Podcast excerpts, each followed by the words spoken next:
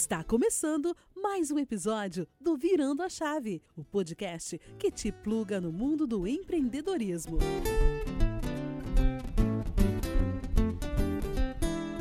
Salve amigos do Virando a Chave, esse é o quinto episódio do nosso podcast e hoje você vai conhecer a jornada de mais um empreendedor que não nasceu pronto, mas que encontrou propósito ao longo de sua vida e decidiu virar a chave.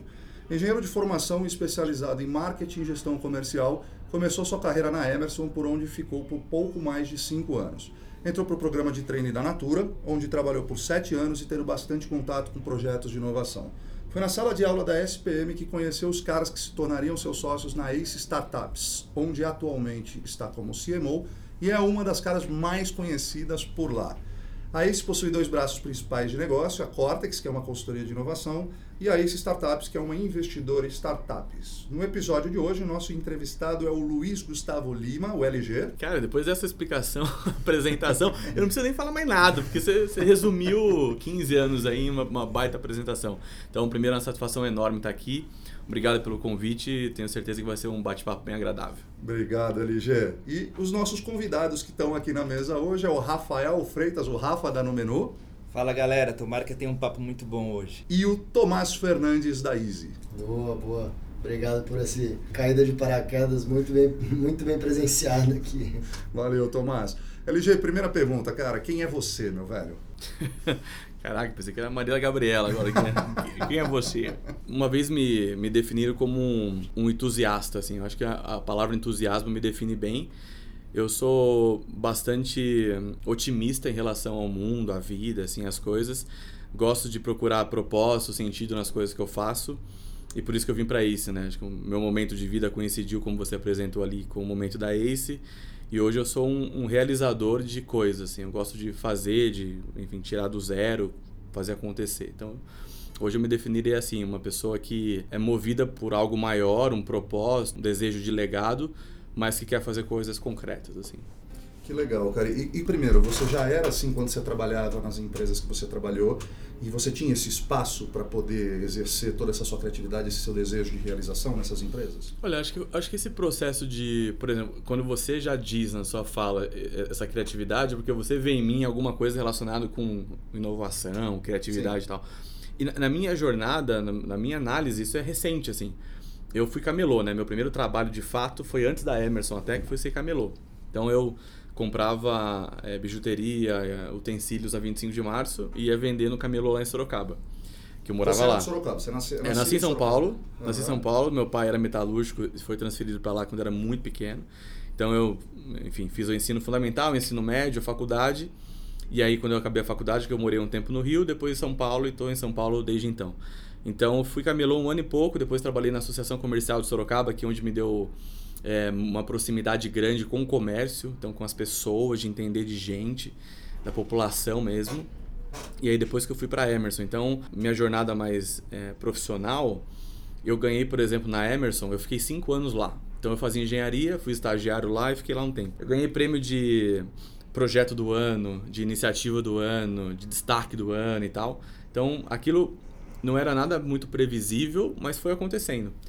E aí depois quando eu tive uma crise de, de identidade, né? Em 2008 teve uma crise muito forte no mundo, que depois chegou no Brasil, basicamente pautado nas hipotecas dos Estados Unidos, né? Do sistema subprime americano. subprime americano. E aí eu fui demitido da empresa que eu trabalhava, da Emerson. E por que, que eu fui demitido? Porque eu não estava feliz lá no Rio. E aí eu voltei para Sorocaba para trabalhar numa outra unidade de negócio. E quando eu voltei para Sorocaba, basicamente o que o diretor me falou é: onde que você quer trabalhar? A gente gosta de você, a gente quer que você fique aqui, mas escolha. E eu não sabia dizer o que eu queria. Eu sabia que eu gostava de trabalhar, eu sabia que eu gostava de estar na área de negócio, mas eu não sabia o que era. E aí eu fui para uma área que eu fui meio que encostado assim. E aí acabou que o modus operandi dessa área não combinou com o meu, e aí quando veio a crise, eu saí numa sequência de demissões. E quando eu fui embora para casa, eu falei: "Quem sou eu?"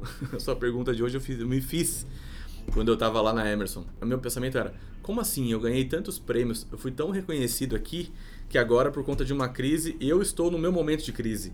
Então, para mim, foi a melhor coisa que aconteceu na vida foi ter sido demitido naquele momento, que eu fui investir no meu autoconhecimento, né?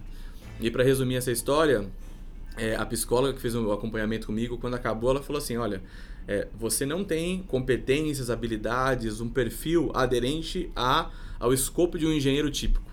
Você é um cara de negócio, de relacionamento com pessoas, de marketing, inovação e tal. E eu nunca tinha parado para pensar isso, porque como eu era camelô, eu entrei na faculdade de engenharia porque eu queria ser executivo. Então, um parênteses aqui. Por que eu fui fazer engenharia? Porque eu li na Você SA que mais da metade dos CEOs das empresas eram engenheiros. Olha que racional maravilhoso fazer faculdade. E aí, como eu tinha sido camelô e tal, queria, enfim, ser alguém na vida e tal, falei, bom, ser executivo é um negócio que parece interessante, né? E aí, eu sempre fui muito conectado com o empreendedorismo por conta de ter sido camelô e tal, só que eu não conhecia muito bem os caminhos, né? Para mim, naquela época, a referência era o Sebrae. Então eu adorava o Sebrae. E aí eu fui fazer engenharia por conta desse dado de que o executivo brasileiro majoritariamente era um, um engenheiro. Bom, quando eu fiz esse programa e ela me falou isso, eu fui pesquisar que tipo de empresas eu poderia me candidatar. E aí, isso foi em 2009. Nós estamos em 2019, né? então 10 anos depois. Naquela época, era quase impensado um engenheiro, por exemplo, entrar na área de marketing naturalmente porque não tem o skill, não tem a competência, ele não estudou para aquilo, né? E aí eu comecei a aplicar para vários programas, programa de vendas, comercial, desenvolvimento de talentos, até que surgiu um que era chamava programa Próximos Líderes. A gente quer se apaixonar por você. Era esse o mote. E aí, depois de 4, 5 meses fazendo etapas online presenciais, eles foram revelar, até então não tinham revelado ainda, que era o programa de trainees da Natura. Eu nem sabia o que era programa de trainee nem sabia eu não sabia nada. pra você ter ideia, eu fui conhecer a praia com 22 anos de idade. Tipo, tamanha precariedade que eu era. Assim. Aí eu entrei na Natura, 35 trainees. Dos 30, eram 13 mil candidatos. Passei lá, 35. Eu entrei para trabalhar com inovação, negócios, marketing e tal. Como eu era o engenheiro, o programa decidiu que eu deveria começar pela área operacional, de fábrica e tal. Eu falei, não, mas vocês não estão entendendo, eu vim para cá porque eu quero mudar de área. Enfim, aí eu trabalhei na área operacional, logística, depois eu trabalhei na área mercadológica, na área de comercial e até que eu cheguei no marketing. Aí quando eu cheguei no marketing não saí mais. Eu fui promovido depois do trainee a gerente de datas comemorativas, depois gerente de categoria, categoria desodorantes. Aí depois eu cuidei de projetos de inovação.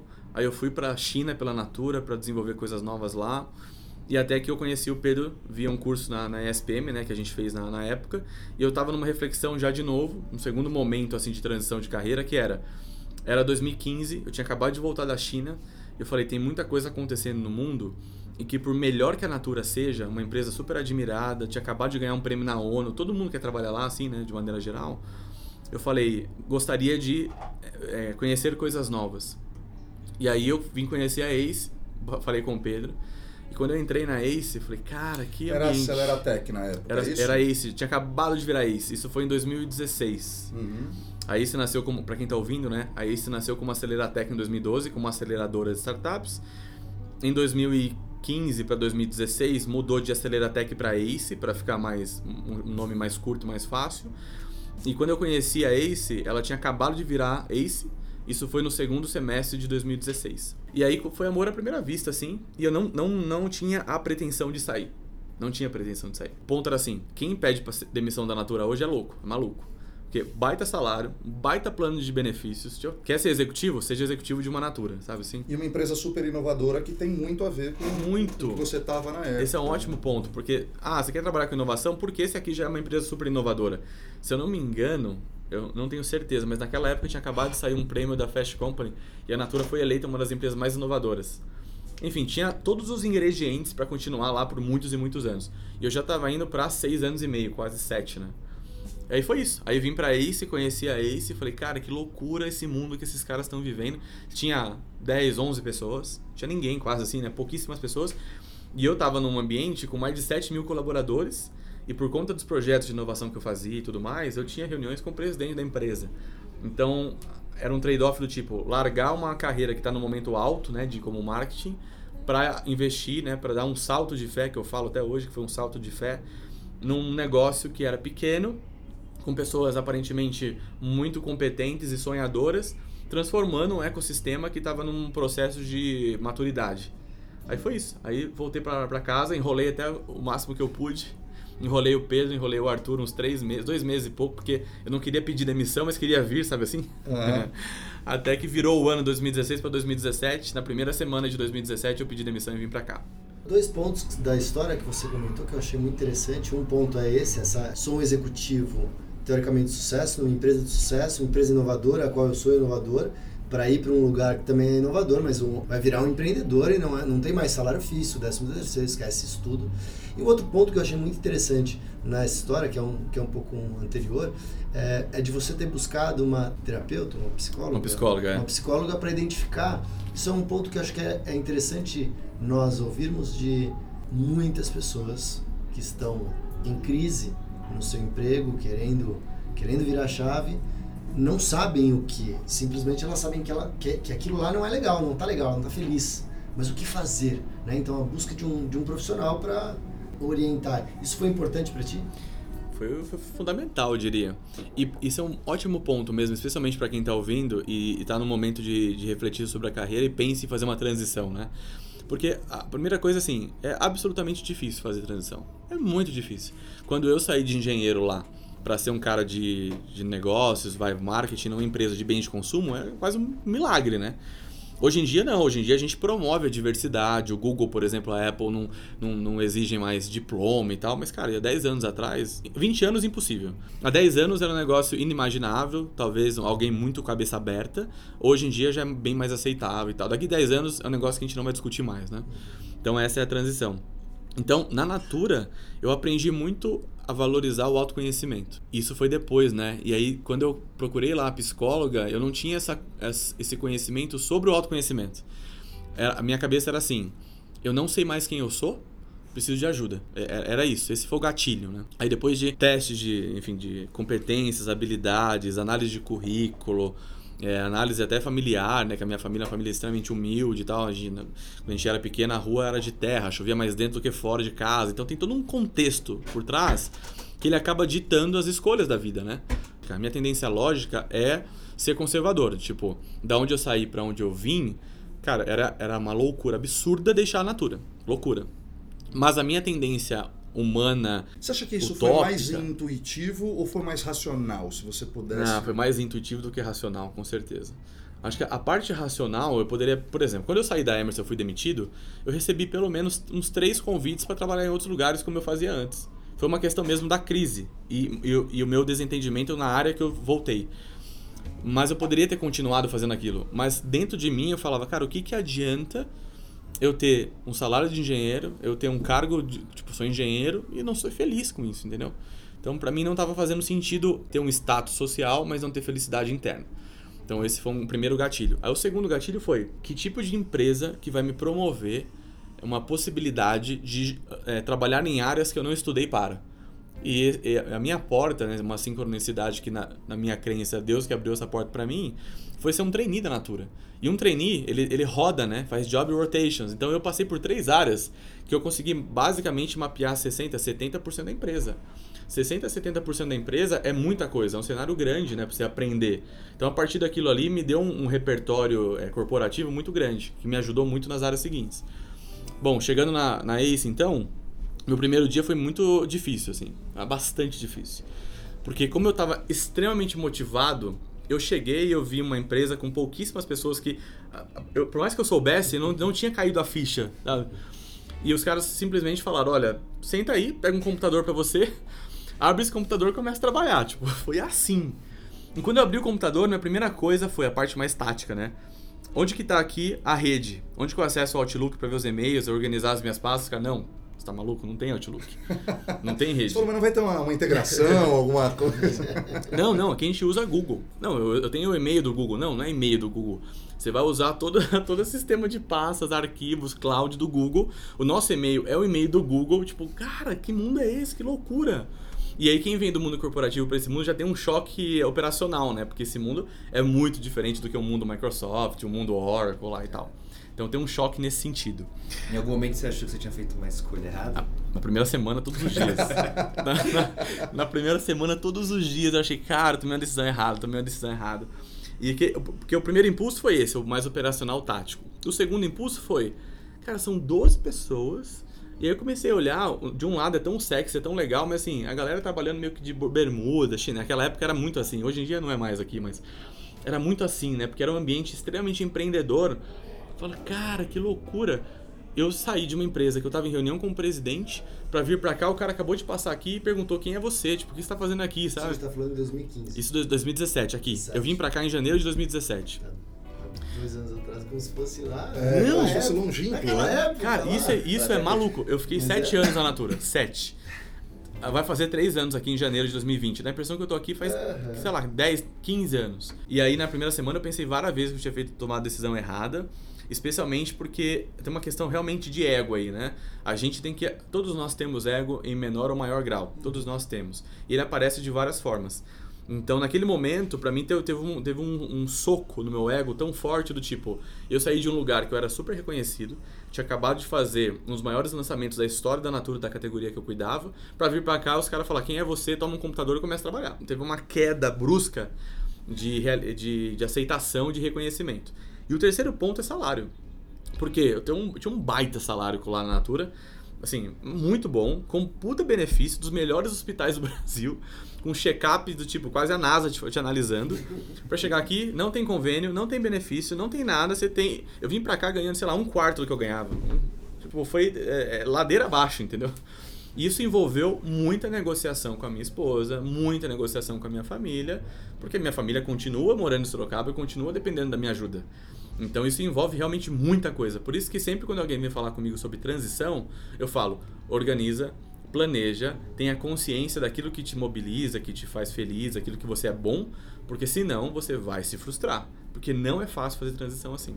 É, é importante, é importante colocar que você fez uma transição, é, a, a realidade do empreendedor que sai de, um, sai de uma carreira e vai empreender não é ganhar nem um quarto do salário, é investir o dinheiro que ele guardou e ficar sem salário por, Fica- por algum tempo. Pensa que você não vai ter salário, né? Exato, Eu exato. fiz a conta, sei lá, dá um exemplo ridículo, mas assim, ele mexe com o dia a dia familiar. Eu adoro com a minha esposa sair jantar fora. A gente sempre sai jantar fora. Cara, quando eu vim pra cá, esquece. Falei pra ela, esquece. No máximo, alimente-se bem de um real do César, a gente vai lá. vamos... Já começou a assistir Masterchef, pegar umas receitas pra fazer em casa. Tipo, é- mas é difícil. Pensa, você vem sete anos de um ritmo de crescimento, de aumento de salário, de promoção. Aí chega e fala, agora vai ser o contrário. Agora vai cair muito e não tem previsão de aumento. Mas você fez esse planejamento, LG? Isso é muito importante, porque eu já conversei com alguns empreendedores, o cara falou, não, eu meti o louco e fui porque, cara, eu não aguentava mais, o cara fugia da dor. E, e o ideal é, é quando você consegue planejar. Você falou, cara, vou- bicho, eu vou fazer aqui, vou fazer 12 meses, eu vou apostar 18 meses. Você fez esse planejamento antes de você tomar a decisão? Ou você foi e depois você enxugou? Como é que foi? Ó, fiz planejamento? Fiz. Foi o ideal? Não foi o ideal. Porque eu não conhecia todas as variáveis envolvidas numa situação como essa. Então, por exemplo, eu não tinha consciência. Por isso que realmente é um ponto muito bom esse seu de é pouco tempo, mas dá a impressão que é muito, né? Eu, eu tenho realmente essa sensação. O repertório que eu tenho hoje, visão de mundo, é, é, visão sistêmica das coisas, é muito maior do que era antigamente, porque a experiência do mundo corporativo, mais a experiência empreendedora, de startups, e no nosso caso na ICE, de fazer inovação corporativa, cara, te dá uma te, puta, te deixa muito bom, de, de- com um olhar muito bom para muitas coisas. Então eu não tinha esse olhar antes. Então, por exemplo, no meu caso, o planejamento foi: legal, minha receita vai cair de X para Y, o meu custo hoje é X. Preciso diminuir esse custo, preciso abrir mão de coisas, sei lá, cancelar a assinatura de TV a cabo, sei lá. E eu preciso equalizar. Mesmo eu fazendo isso, o meu custo mínimo não comportava. Porque eu já estava morando em São Paulo, morar em São Paulo é muito mais caro. Então, o que, que eu fiz? Quais são as alternativas de renda extra? Eu vim pra cá fazendo renda extra, porque eu trabalhava lá na Natura sabendo que o principal canal de vendas é a consultora. A consultora, majoritariamente, é um trabalho de complemento de renda que ela faz. Então eu, eu conheci esse conceito. Um milhão e meio de consultoras convivendo com ela há sete anos, isso eu tinha na minha cabeça. Eu preciso ter renda extra, quando eu não tenho renda suficiente. Eu falei, posso vender Natura, é uma opção. Posso dar aula, é uma opção. Posso fazer palestra, é outra opção. Basicamente, foi esse meu planejamento. Quando eu saí da Natura, eu escrevi uma, uma espécie de prestação de contas para as consultoras. Por quê? Como na minha reta final lá eu fazia muito lançamento de produto no Brasil inteiro, eu acabei tendo muitas consultoras se relacionando comigo. Facebook, por exemplo, especialmente. LinkedIn e tal.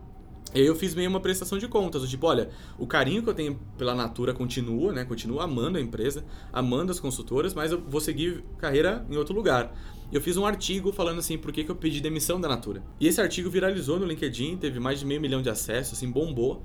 E até um pouco por conta disso, eu fui muito convidado para palestras. Caramba, que doideira. Olha que doideira. Por causa de um, de um post ali. por de conta de um post. artigo, Né? Na Exato. verdade é por conta da história que tá por trás, mas. É que assim, ó, hoje, analisando hoje, puta, eu analisei muitas startups, sei lá, dezenas, de repente até milhares. Quando alguém escuta o meu pitch, é um pitch diferente, né? Cara, o cara foi camelô, saiu do nada, se formou em engenharia, entrou numa multinacional americana, trabalhou na Natura, tá na Ace, é um pitch interessante. Sim. Então, quando você olha isso no artigo, chama a atenção de quem tá lá e quer demonstrar alguma coisa para alguém. Então, eu fiz aí em 2017 umas 10, 15 palestras vendidas, palestras vendidas pagas, que me ajudaram a fazer o complemento de renda. Quando veio em julho, a SPM, através do Pedro, aqui a galera, os sócios dão aula, né? Especialmente o Pedro sempre deu aula, depois ele levou o Arthur, depois ele me convidou. Hoje os outros sócios também dão aula. E a gente dá aula na SPM, na pós-graduação, e eu dou aula no MBA também e na FGV. Em julho surgiu a oportunidade de dar aula na, na SPM. Fiz a aula teste, fui aprovado comecei a dar aula. Então surgiu uma espécie de complemento de renda mais previsível um pouco, né? Porque palestra, cara, quando pode surgir, pode não surgir. E eu não sou um palestrante. Eu faço palestra quando surge, a galera adora, a avaliação é maravilhosa, mas eu não me posiciono como um palestrante porque o meu foco é a ACE. Mas quando surge uma palestra e paga bem, why not? É bom pra mim, é bom pra eles, é bom pra ACE, então eu vou. Então, naquele ano de 2017, eu fiz palestra conscientemente para fazer grana. Em 2018, basicamente eu parei. Esse ano, parei. Eu fiz, esse ano, sei lá, fiz umas duas pagas que alguém comprou, porque eles vieram até mim pedindo, por favor, faça, a gente quer você. Mas não que eu fui atrás, vender, etc. Então, o meu posicionamento não é esse, né? Quando faz, beleza. Então, para responder a pergunta, conectando todos os pontos, fiz um planejamento que teve uma previsão de receita, que eu sabia que eu precisava complementar, e ao longo do caminho surgiram duas boas oportunidades de complemento de renda.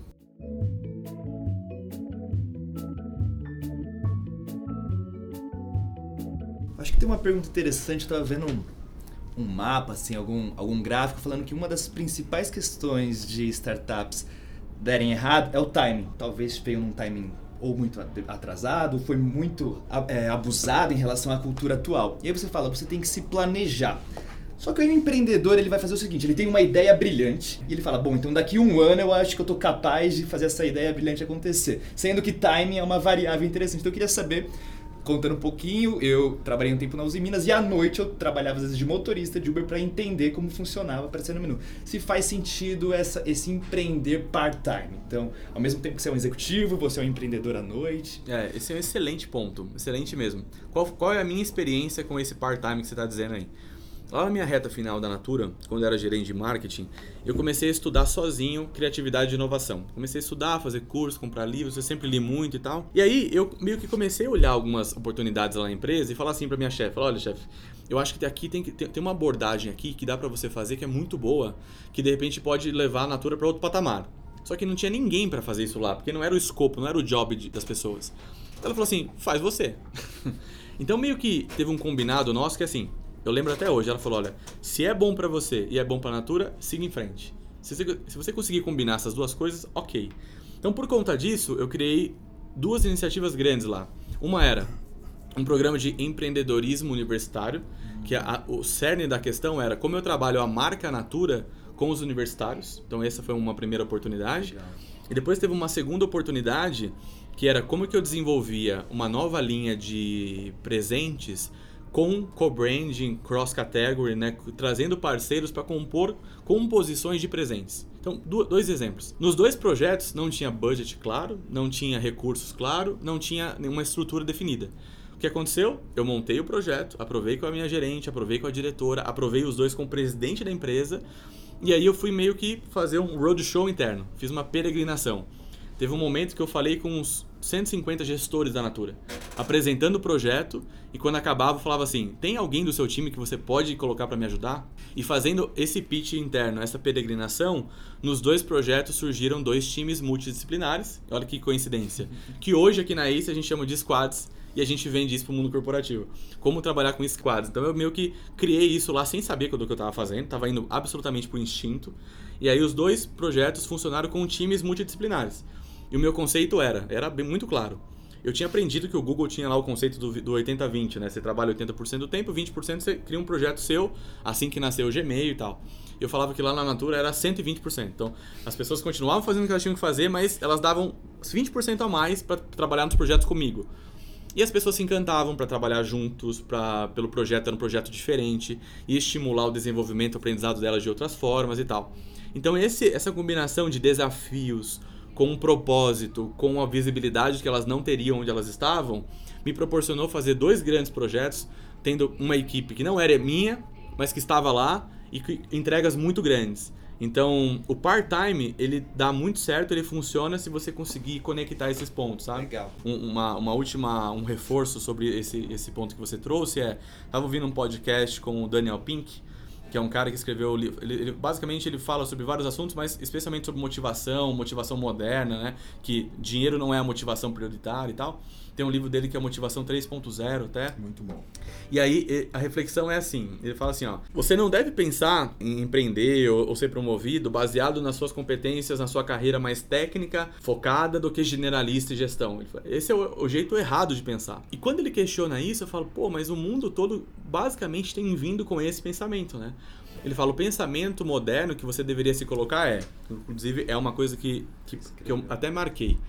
A pergunta que a gente tem. São três perguntas que a gente tem que se fazer. Número um é: o que eu faço bem? Né? Então, onde que eu sou bom? Onde eu sou reconhecido por fazer bem? Número dois: onde eu me divirto fazendo? Que tipo de atividade eu me divirto? Para mim é interessante fazer. E número três: onde eu posso contribuir mais? Onde eu mais sou relevante, né? Trazendo para o nosso dia a dia. Isso para mim foi muito interessante ouvir dele, porque de certa forma foi o que eu usei como racional. Legal. Ele não era lógico desse jeito, mas ele organizou um pensamento de forma que eu sei qual é o desafio que me motiva, aquilo que dá significado para mim, pertencimento, a direção que eu devo ir e no final do dia tem que entregar entregar é contribuição direta, né? impacto direto. Que legal. É, LG, cara, é, o quanto para o negócio hoje você acha que é relevante você usar o lado racional? Volta essa pergunta, mas já aplicado de uma outra forma. E o quanto que você acha que você usa o seu lado intuitivo? Porque todas as discussões de negócio hoje estão muito pautadas em número, em racionalidade, em comportamento e tudo mais. Mas me parece também que os grandes empreendedores, ou, a galera que, que, que, vira a chave e consegue emplacar, é, primeiro é você tem uma autoconfiança muito grande. Você sabe, eu ouvi até uma frase recentemente que fala que não existe dar errado, existe você desistir. Então, sabendo disso, cara, você não desiste, uma hora vai dar certo. Isso ao mesmo tempo que pode ser intuitivo, tem gente que não consegue usar a intuição para isso e vai pelo lado racional. Como que você usa isso hoje no, no, seu dia a dia na ACE, cara? Essa pergunta eu acho que dá para muitos caminhos. Acho que cada um de nós aqui, inclusive, pode dar uma resposta diferente. Hoje, a minha visão já mudou bastante nos últimos anos. Hoje, a minha visão é a seguinte: eu tenho um conflito interno sobre isso. Porque, de um lado, eu fiz cinco anos de engenharia. Eu, fui, fiz cálculo 1, cálculo 2 e cálculo 3. Você fiz, aprendeu o mindset ser, ser meu, programado e processual. Integral simples, não dupla e tripla. outro que não seja racional. Cara, cara é, é, por isso da pergunta. Pensa, 5 anos estudando cálculo, assim, sei lá, pragmático. Aqui na ACE, a gente leva muito a sério os nossos valores, né? Por ser pró-empreendedorismo, hospitalidade, ser o melhor do mundo. E para mim foi ótimo, esse, especialmente esse ponto, porque como eu estudava muito desde sempre, vir para cá e encontrar um monte de gente igual a mim, assim, que estuda muito, é muito legal. Só que tem um valor que ele, ele conversa com, esse, com essa sua pergunta, que é o valor Pareto Lovers e Data First. A gente, de fato, é muito baseado em dados. Então, assim, você vai fazer uma discussão, você quer trazer um ponto, você quer propor alguma coisa, primeiro, show me the dados. Ou seja, seja racional. seja racional. Então, essa é a nossa premissa. Eu tenho, olha que loucura, por conta de trabalhar em marketing, que é uma área mais subjetiva, que é uma, uma área que busca mais inspirações. Então, por exemplo, na Natura, em muitos momentos, a reflexão era: vamos buscar inspiração na floresta, na natureza, na pessoa moderna, qual que é o zeitgeist, né? Qual que é o espírito do tempo. Aí chega na ICE e fala: cara, qual que é a base de dados, qual que é o laboratório, então eu sempre tô no meio, sabe assim? Eu não quero nunca abandonar o meu lado racional, pragmático. Ao mesmo tempo, parece que a minha natureza, por ser quem eu sou, né, de onde eu saí, o que, que eu construí, eu sou um cara mais da área de ideias, de inovar, de pensar diferente.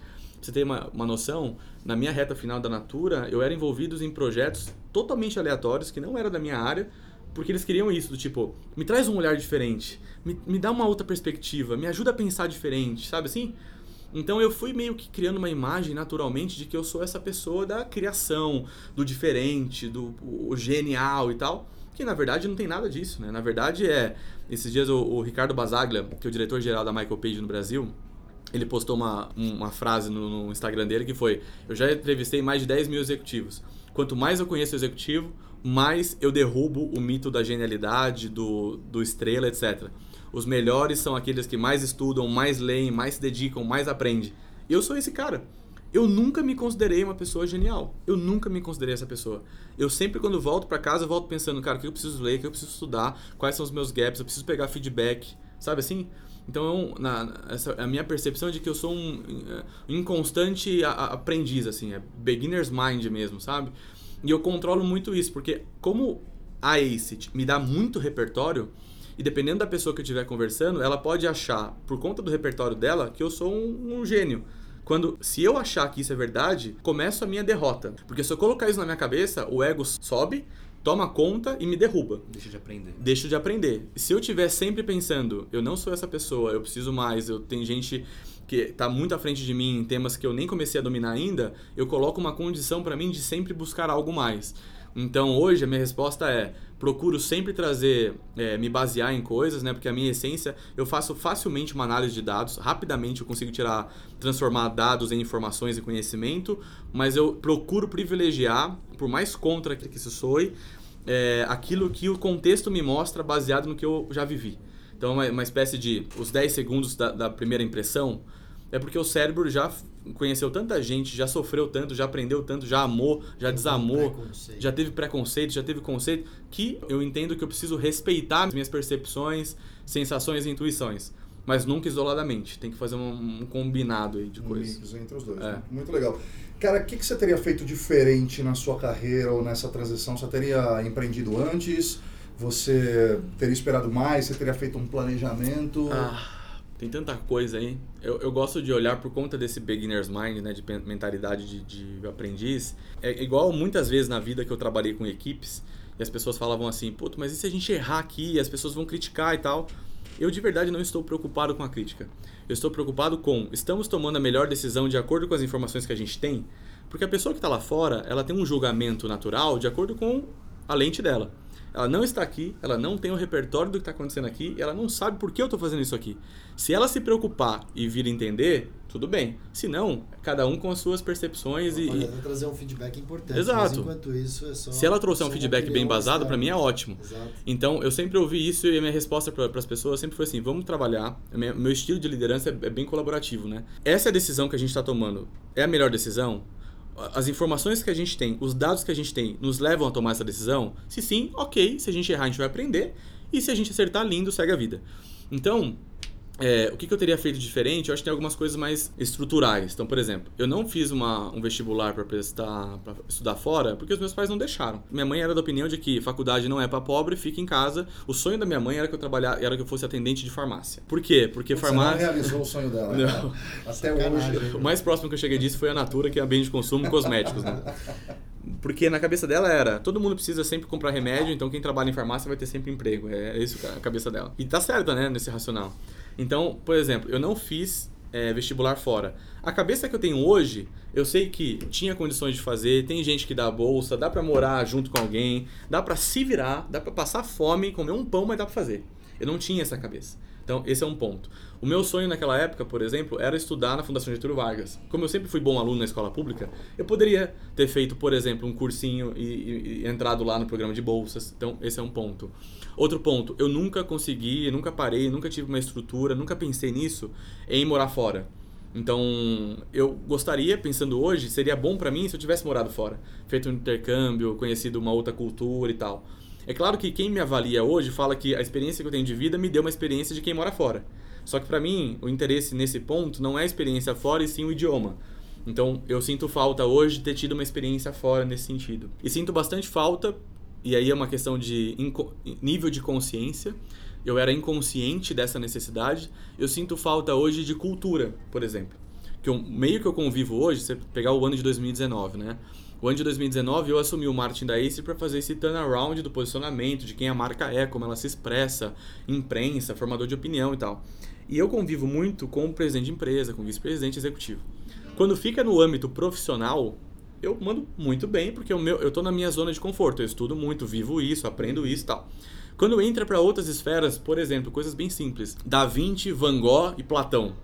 Razoavelmente eu navego um pouco filosofia porque eu leio, gosto e tal, mas não tem um puta background, uma baita cultura é, artística, por exemplo, de museu, essas coisas. Então isso é um gap que eu tenho.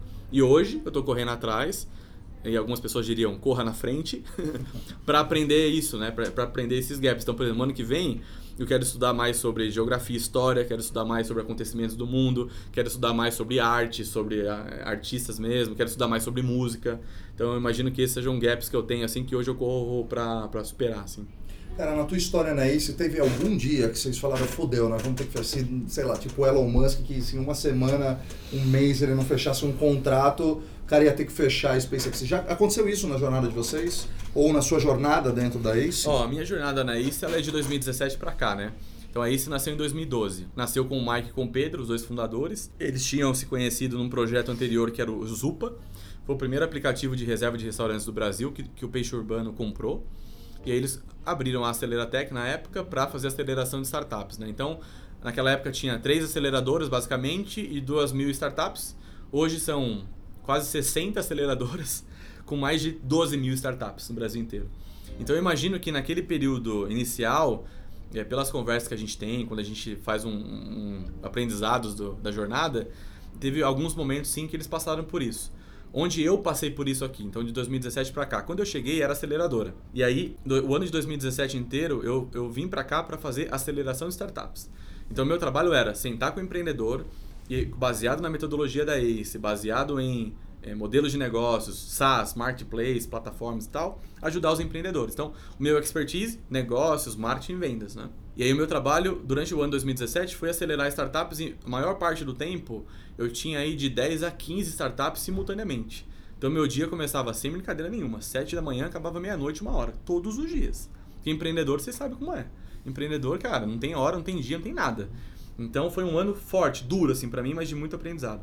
Aí, em dezembro, eles me convidaram para me tornar sócio do negócio. E aí, o ano de 2018 inteiro, eu que cuidei do programa de, de aceleração do Brasil inteiro, né, nas unidades que a gente tem. Nesse processo, em alguns momentos, eu pessoalmente senti que eu não estava preparado. Bastante síndrome do impostor, assim, do tipo, é muita coisa para fazer, muita cobrança. E eu tô vindo de um contexto que não era esse, então eu sempre tive que estudar muito, correr muito atrás e tal. E aí, quando virou esse ano, que eles falaram assim: olha, a gente quer que você assuma o marketing, eu não pedi para fazer isso.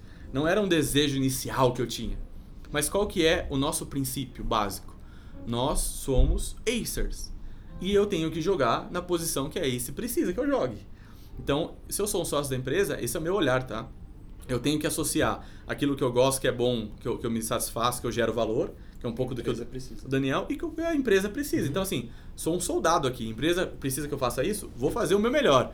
Vou dizer para vocês, errei um monte. Uhum. Tomei decisões erradas. O todo, a estratégia foi linda. Realmente foi linda. Agora, no tático, teve algumas decisões que eu tomei que eu priorizei coisas que não deveria priorizar, fiz de um jeito que eu poderia ter feito diferente, não falei com pessoas que eu poderia ter falado, porque eu tava totalmente com uma, um cabresto nos olhos, na cabeça, do tipo, esse é o plano e vou executar nível hard esse plano, entendeu? E aí, Talvez foi a hora que você deixou de usar um pouco a intuição. Total. Eu fui, esse é um bom ponto de novo, verdade. Eu fui olhando pensando agora, você trazendo isso, é verdade. Eu fui muito racional do tipo, esse é o plano, aprovei com os sócios, então vou executar. Só que a gente sabe que não é assim. Não. Não é assim que funciona. E aí eu imagino que eu consegui, de certa forma, do, do, em, na relação espaço-tempo rápido, corrigir a rota nesse sentido. Aqui vivendo, pareceu um ano. Tipo, eu ia embora exausto para casa. Isso basicamente até a gente lançar oficialmente o novo posicionamento, que foi em junho. Aí no segundo semestre, com tudo feito, né? O mercado foi meio que pego de surpresa. Aí se matou a aceleradora, agora aí é uma empresa de inovação com duas unidades de negócio e tal. Aí começou a, as coisas foram entrando nos trilhos. E aí as pessoas do time também foram entendendo qual é esse novo papel do marketing, né? Essa nova abordagem, que foi uma ruptura. E esse foi uma falha minha, eu não fiz uma boa transição. Eu fiz uma ruptura, tipo, uhum. a empresa. Não, é assim, assim. Ó, porque assim, ó, minha cabeça foi: o job é reposiciona. e eu peguei, é pra reposicionar? Pff, bora, vamos reposicionar. Só que uma, é uma loucura, né? Porque no meu período de Natura, muitas vezes eu passei por reestruturações, por projetos estratégicos que, que, envolviam muitas pessoas, que eu sempre fiz muito bem, eu sempre fui envolvido por conta dessa competência de comunicar e integrar. Mas só que como eu estava no, no, drive do, do, empreendedor, das sete à meia-noite, Cara, o que tem que fazer? Bora, vamos fazer o que tem que fazer e tá. Então, teve vários pontos mais táticos que eu hoje faria diferente, com certeza. Mas se eu somar tudo, colocar no, liqui no liquidificador e bater, o saldo é muito mais positivo. Mas foi doloroso em alguns momentos.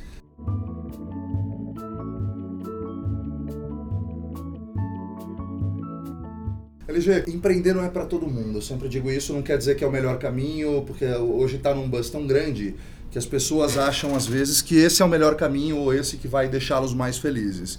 E não é para qualquer um, né, cara? A gente só, só, só quando a gente empreende, eu passei 20 anos trabalhando no mundo corporativo, tô há 4 anos empreendendo e me descobri, descobri um propósito muito grande, mas eu acho que não é para todo mundo, né? Não é essa bandeira que eu quero levantar de que vamos todo mundo empreender. A bandeira que eu levanto é, cara, se você quer empreender e você tem medo, é, eu tô aqui para tentar esclarecer. Para quem tem vontade, mas tem medo, tem receio, ou, cara, muita insegurança, é instável, eu tenho uma família.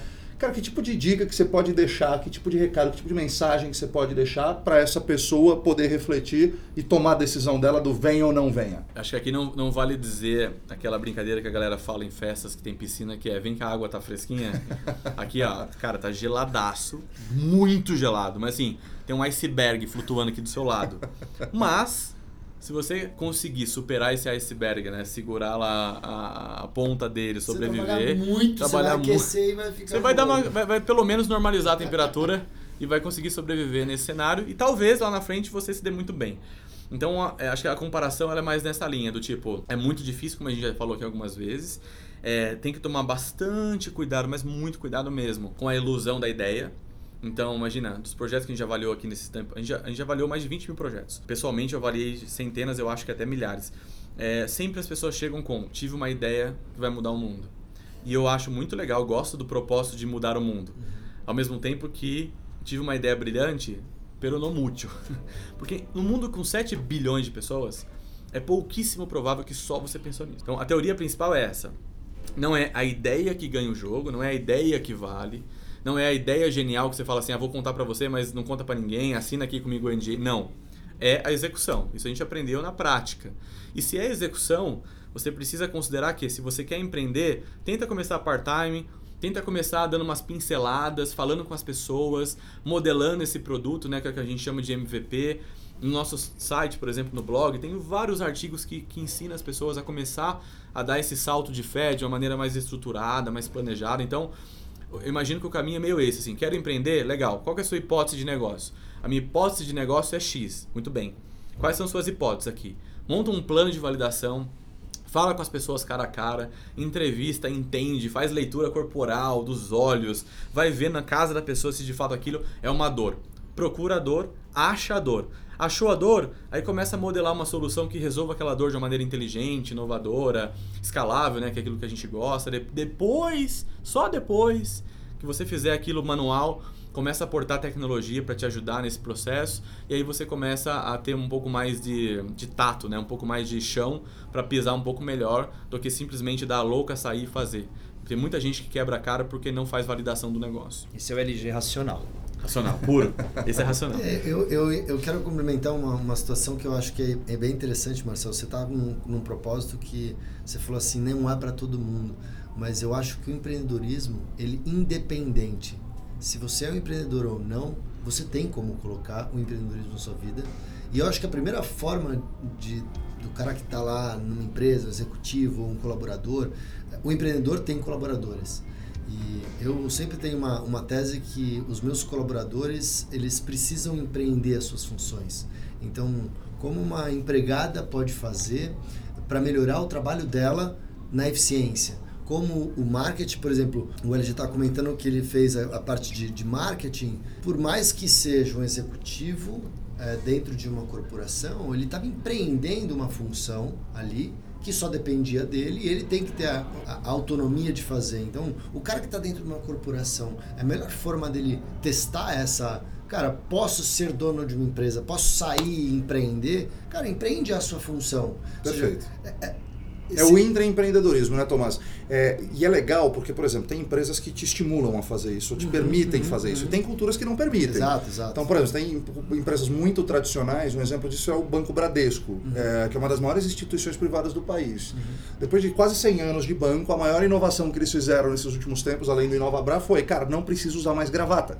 É, e, e, aparentemente é algo engraçado que todo mundo ri, mas você imagina uma instituição que tem 100 anos, que está acostumada com esse hábito, mais do que tirar um pedaço de pano do rosto, é a simbologia de uma mudança que chega. Então eu concordo contigo perfeitamente que a gente chama isso de intraempreendedorismo. Uhum, uhum. É, e esse foi, por exemplo, um dos motivos de eu ter resolvido também empreender aonde eu sentia que tinha espaço para isso, eu me ficava confortável, uhum. mas tem lugar que a caixa era muito pequena para o meu desejo ou para minha capacidade Sim. ou para o que eu me sentia útil. E aí eu queria explodir essas caixas e explodir essas caixas às vezes é você sair do intraempreendedorismo uhum. e eu ir para o empreendedorismo. E eu falo muito desse negócio de o empreendedorismo não ser para todo mundo, não é porque não é para ser para todo mundo no sentido de capacidade, mas de desejo. Sim. Porque eu vi muita gente, por exemplo, que depois foi empreender e falou: pô, mas caramba, é foda pra caramba, ninguém me falou isso. Pô, mas eu não tenho seguro, eu não tenho décimo terceiro, eu não tenho férias. Ser filho, né? Exatamente, pô, mas eu tô trabalhando muito. Eu achei que eu ia empreender, que eu ia trabalhar menos e ganhar mais. Cara, esquece essa história, entende? Porque é, é outra coisa, para mim é quase que um outro jogo, sabe? Uhum. É, e você tem que gostar mais desse jogo do que esse mesmo jogo. Mas é excelente que você falou. Acho que tem muita gente que pode satisfazer o desejo de empreender, uhum. intraempreendendo e trabalhando por uma empresa. Tem, né? Eu acho tem, que é isso. Acho que esse talvez seja um dos principais canais de teste, né? Uhum. Porque quando eu estava na Natura, por exemplo, eu chamava muito isso de atitude empreendedora. E para mim é da empregada doméstica ao motorista do Uber do 99. É, se a pessoa tem atitude empreendedora, ela vai olhar para aquilo com olhar de dono que é totalmente diferente do olhar de funcionário que quer só passar o crachá lá e ganhar o salário dele, né? Sem dúvida. E uma outra coisa que eu falo muito também, LG, é que todo mundo imagina assim, eu vou empreender, então eu tenho que criar um negócio que não existe no mundo e que vai mudar a vida de todo mundo, que foi o que você falou do cara querer mudar o mundo. E as pessoas às vezes esquecem que o dono do boteco aqui da esquina é um empreendedor. Que o rapaz que tem um, um, um, carrinho de pipoca aqui na frente é um empreendedor. Inclusive em Curitiba tem um pipoqueiro muito famoso, Pipoca do Valdir. Se vocês não conhecem, entra no YouTube bota Pipoca do Valdir. É, que é impressionante o nível de empreendedorismo desse cara, que muitas startups super disruptivas não têm. Mas para você ter uma ideia, ele tem um uniforme para cada dia da semana. Ele percebeu que as pessoas não tinham onde limpar as mãos, então ele fez um kit onde tem um guardanapo, um palito de dente coberto e uma bala de, de, de hortelã. E atrás ele aproveita para fazer a propaganda dele de toda a sepsia que ele faz no carrinho dele. Ele trocou o óleo de soja por óleo de canola sem alterar o preço. Ele reinveste 30% da receita bruta dele. Cara, é um pipoqueiro. É, e não é menosprezando a função, mas é, quando você vê que o pipoqueiro tem essa visão, você, você consegue entender que é, pensar Sim. fora da caixa, você ter um pensamento inovadora não depende de onde você está. Uhum. Depende mais de uma atitude do uhum. que. LG, conta para quem não conhece, cara, é, o que, que é a ACE, qual que é o propósito dela e, e onde vocês estão exatamente hoje? A ACE é uma empresa de inovação que ajuda grandes empresas a criar o futuro dos seus atuais e novos negócios, ao mesmo tempo que ela investe em startups e ajuda esses empreendedores a escalar, a crescer, enfim, a se desenvolver. O nosso grande propósito, nosso, nosso mantra, né, nossa missão de vida é transformar o Brasil por meio da inovação.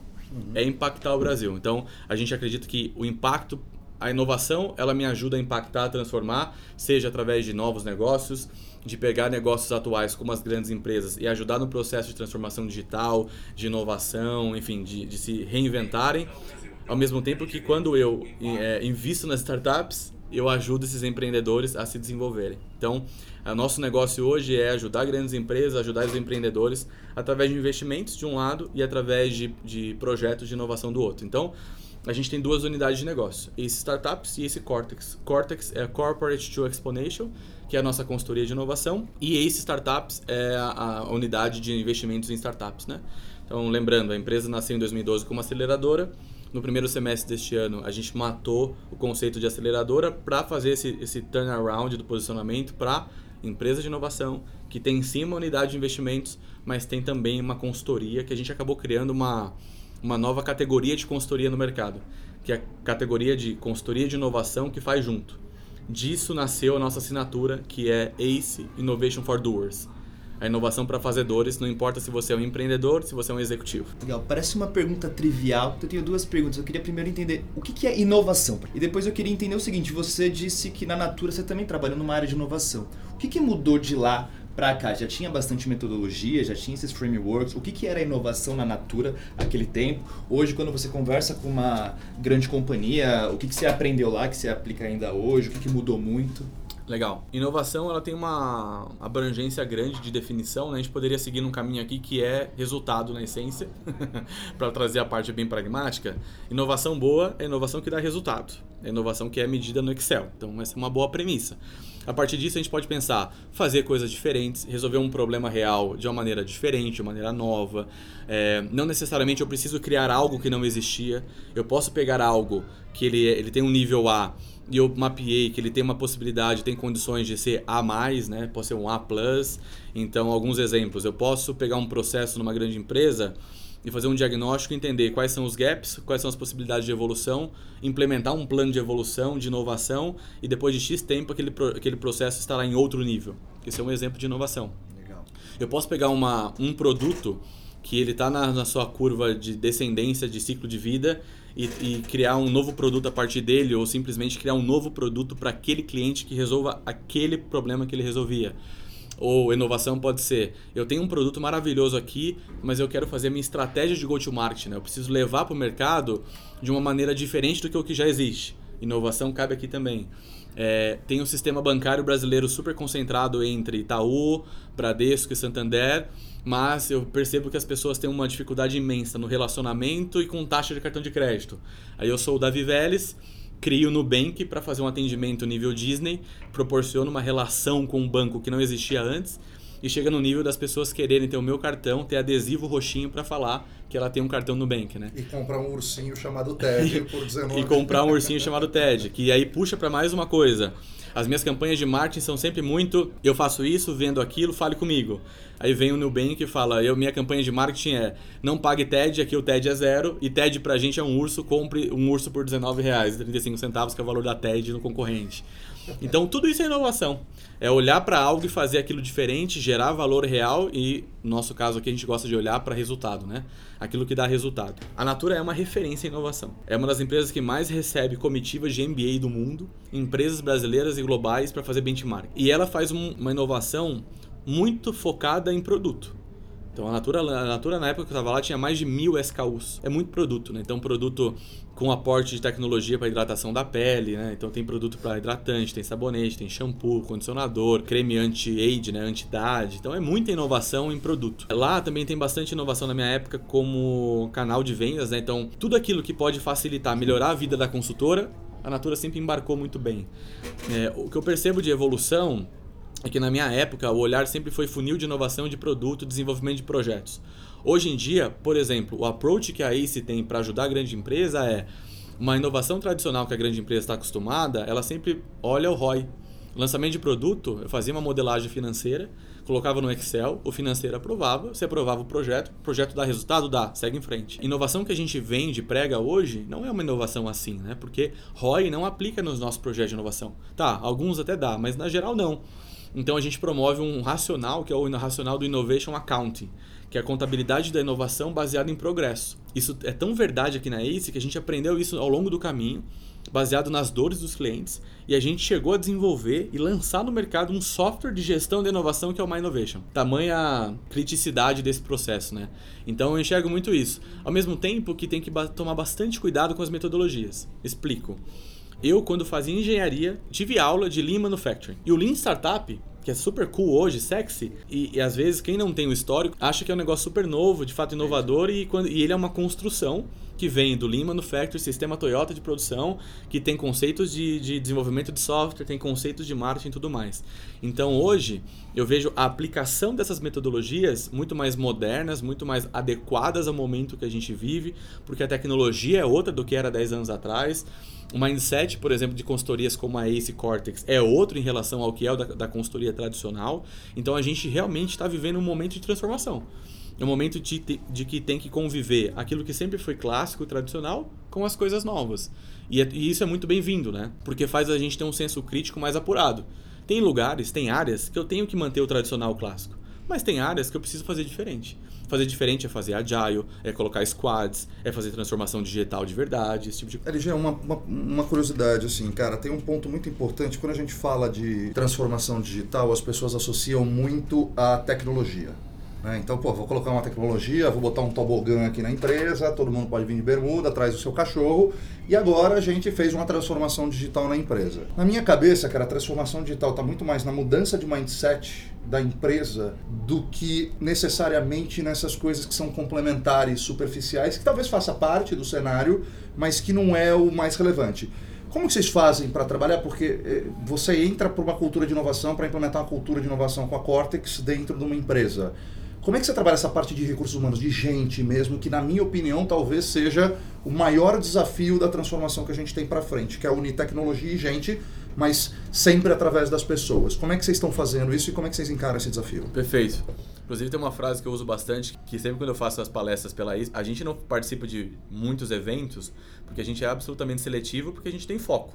Nos eventos que a gente vai, as pessoas sempre avaliam muito bem as nossas palestras. Duas frases que sempre chamam a atenção. Número um, Tecnologia é meio e não fim, uhum. que é o que você está dizendo. Não dá para o cara fazer um safari no Vale do Silício, na China, Israel, volta e fala: legal, mas como que eu faço? Ah, bota inteligência artificial, blockchain. Ah. Não é isso, não é isso que resolve.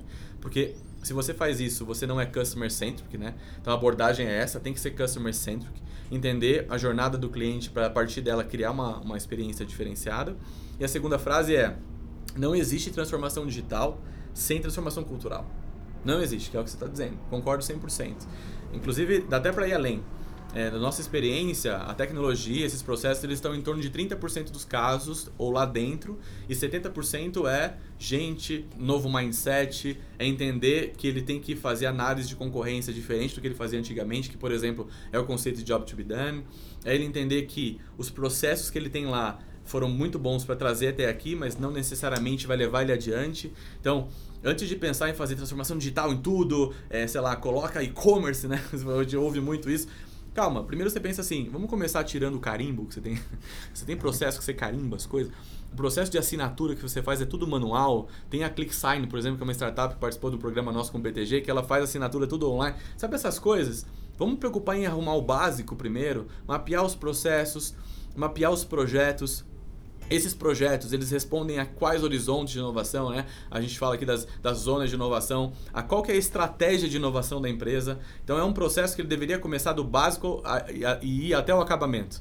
O que muitas vezes o executivo faz é ele começa do acabamento para depois pensar que ele tinha que ter começado pelo básico. É, ele quer um atalho para já ser inovador amanhã, né? O mercado que, que tem muita dor, é esse hoje é o mercado imobiliário, né? que está com uma dor muito grande, é um mercado tradicional, que a chave virou e, e, na verdade existe tecnologia, mas as pessoas não, não conseguem. E é realmente uma, e posso uma falar, muito difícil. É difícil para o executivo aceitar isso. Uhum. Porque pensa assim, ó, ele tá lá vivendo aquela, a bolha dele. Todos nós vivemos em bolhas, né? Uhum. Então não tem certo e errado, cada um tá na sua bolha. Ele viveu, ele fez faculdade, trabalhou em várias empresas, nos principais players do mercado. Ele falou assim, olha, para você levar essa caixa do ponto A para ponto B, você tem que pegar no ponto A e levar para ponto B ele não tem o cenário de que um drone pode fazer isso, de que um robô pode fazer isso, que um, uma pessoa pode fazer isso, enfim.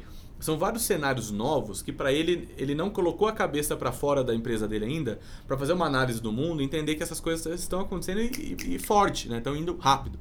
Então eu acho que não tem uma quem está ouvindo a gente, que está no mundo corporativo, não precisa se sentir culpado. A gente realmente está no processo de transformação. O que, que é importante? Tomando consciência disso, faça alguma coisa né? Começa a estudar, começa a se virar aí, assistir, treinar, sei lá, vá atrás das coisas, né?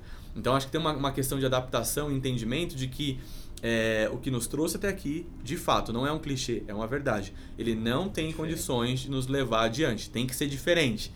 E nesse processo de ser diferente, você precisa correr atrás da bola aí e aprender e como fazer isso, né? É que fala entre a diferença entre o complicado e o complexo. A gente viveu mundos complicados, ou seja, quero desenvolver uma indústria, era complicado, mas eu sabia o ponto A e o ponto B. Agora é complexo, é tudo em movimento. Tudo, tudo mudando muito e rápido. E tudo tempo. interconectado, é. conectado a tudo e a todos ao mesmo tempo, interdependente. O pessoal normalmente de montadora, eles trocam eles ficam muitos anos e quando troca, troca para outra montadora, né? Normalmente. Pensa esse cara que ele cresceu falando assim, eu quero ter um Golf, quero ter um Audi, quero ter uma Mercedes e tal. E hoje em dia, a gente continua tendo isso pra galera mais velha. Eu tenho 34 anos, né? A gente aqui tá entre 30 e 40, na nossa idade aqui nesse podcast de hoje. A gente ainda tem um pouco disso. Eu gosto de carro pra caramba, por exemplo. Adoro marca de luxo. Não tenho nenhum carro de luxo ainda. Gostaria de ter em algum momento. Mas a galera que, que tá no nosso time em transição, um pouco mais novo, e a galera que tá no ensino fundamental agora, e nem se fala a galera que tá nascendo agora, tem outra relação com o carro. Para ele, o carro de fato é mobilidade. Ah, vai ter gente que, que, que vai gostar igual a gente gosta? Vai ter. Como tudo na vida. Tem um nicho para as coisas. Mas de uma maneira mais macro, mais estrutural, a gente está vivendo transformações e mudanças de relacionamento com produtos e serviços.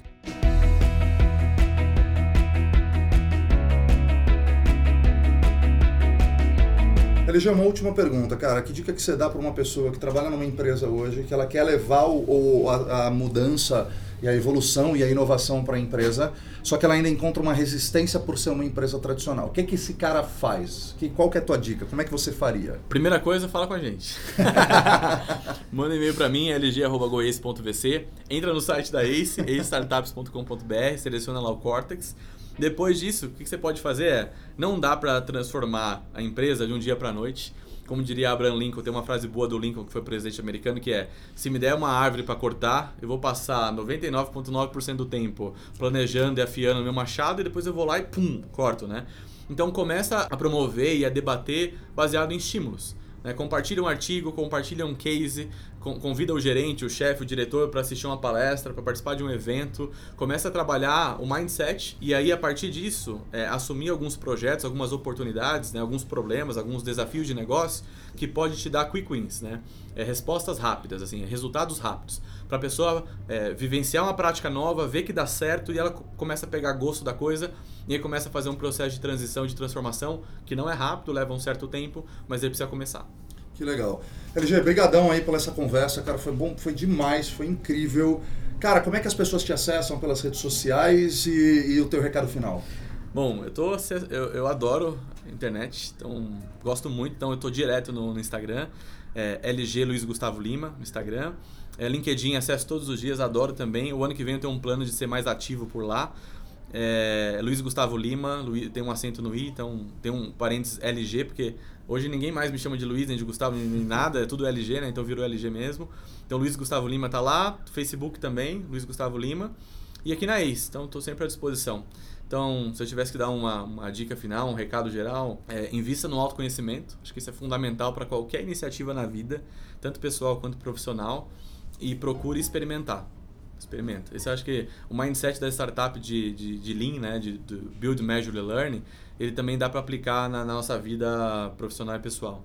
A gente precisa vivenciar para ter senso crítico, para ter uma experiência maior, para poder ter mais propriedade na hora de tomar decisão. Rafa, como é que as pessoas te acessam e o teu recado final? Legal. Primeiro, obrigado pela oportunidade. Obrigado, LG, inspiradora essa história.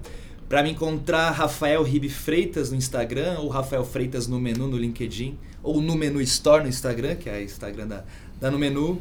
Eu acho que meu recado final é que inovação é algo importante, só que inovação você pode olhar isso de maneira corporativa, mas também pode olhar isso para sua vida. Então, autoconhecimento, a sua questão profissional, de você se conhecer. Saiba, claro, onde você quer chegar, mas tenha pequenos passos para tomar e somando todos eles, um dia você chega onde você quer chegar. Beleza, valeu, Rafa. Tomás, como é que as pessoas te acessam e o teu recado final? Cara, foi um grande prazer aqui. É, agradeço bastante aí, é bastante a, a nossa conversa. Deu para deu para aprender bastante com essa história LG. É, eu acho que é, é bem isso para o cara que está começando é, é não desistir e tentar projetos rápidos para errar rápido e voltar. Basicamente é isso. Eu, eu Estou no LinkedIn como, como Tomás M. Fernandes e tenho, tenho o Instagram da, da startup, que é a plataforma Easy, para o mercado imobiliário também. Que legal. Obrigado, Tomás. Espero que esse episódio tenha lhe gerado algumas reflexões, insights, que você tenha gostado e que a partir de hoje tenha mais vontade e coragem para virar sua chave. Se você quiser também se conectar com a gente, receber conteúdos exclusivos, fazer um network genuíno, temos o nosso grupo no Telegram para conseguir entrar no grupo é só tirar um print da sua tela e ouvindo virando a chave e postar nos marcando que a gente te manda o link. Não deixe também de nos enviar seus comentários, críticas, sugestões ou feedbacks pelas nossas redes sociais, no Facebook, Instagram, LinkedIn e YouTube, tudo arroba podcast Virando a Chave e no nosso site www.podcastvirandachave.com.br. Aproveita também e me adiciona lá no LinkedIn, onde eu sou bastante ativo. É só procurar por Marcel Nobre Serial Networker ou entrar em www.serialnetworker.com.br que vai te direcionar lá para o meu perfil. Se você estiver curtindo esse episódio pelo Spotify, não esqueça de clicar no botão seguir e acompanhar os nossos próximos episódios. E se estiver ouvindo pelo iTunes, deixa lá suas cinco estrelinhas, que eu vou ouvir tudo e vou te responder. Muito obrigado, tchau e até a próxima.